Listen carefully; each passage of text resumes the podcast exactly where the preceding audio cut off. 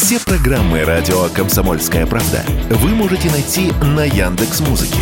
Ищите раздел вашей любимой передачи и подписывайтесь, чтобы не пропустить новый выпуск. Радио КП на Яндекс Музыке. Это удобно, просто и всегда интересно.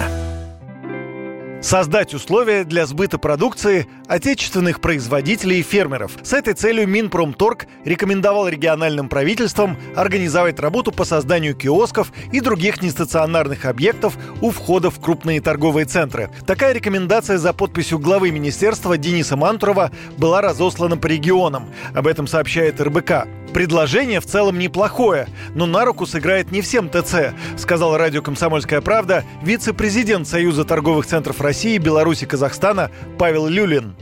С одной стороны, есть торговые центры, для которых это может дополнить находящийся внутри ассортимент товаров и услуг. Для других это может стать не очень удобным соседством. Для современных торговых центров, конечно, лучше было бы, если бы такие киоски появлялись в современной концепции, и там были бы востребованные продукты, например, сыры российские или какая-то фермерская продукция.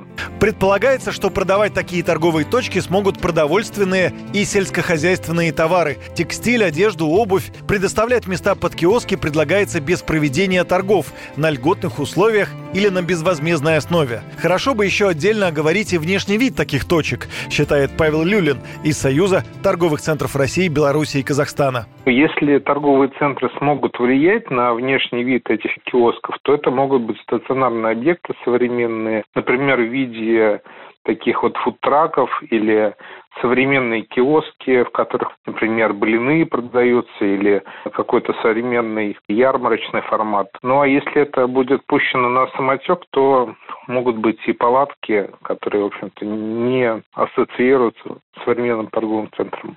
И хотя речь в письме Мантурова идет лишь рекомендации, к 1 июля этого года власти регионов должны перед министерством отчитаться и предъявить фотоснимки. Юрий Кораблев, Радио «Комсомольская правда».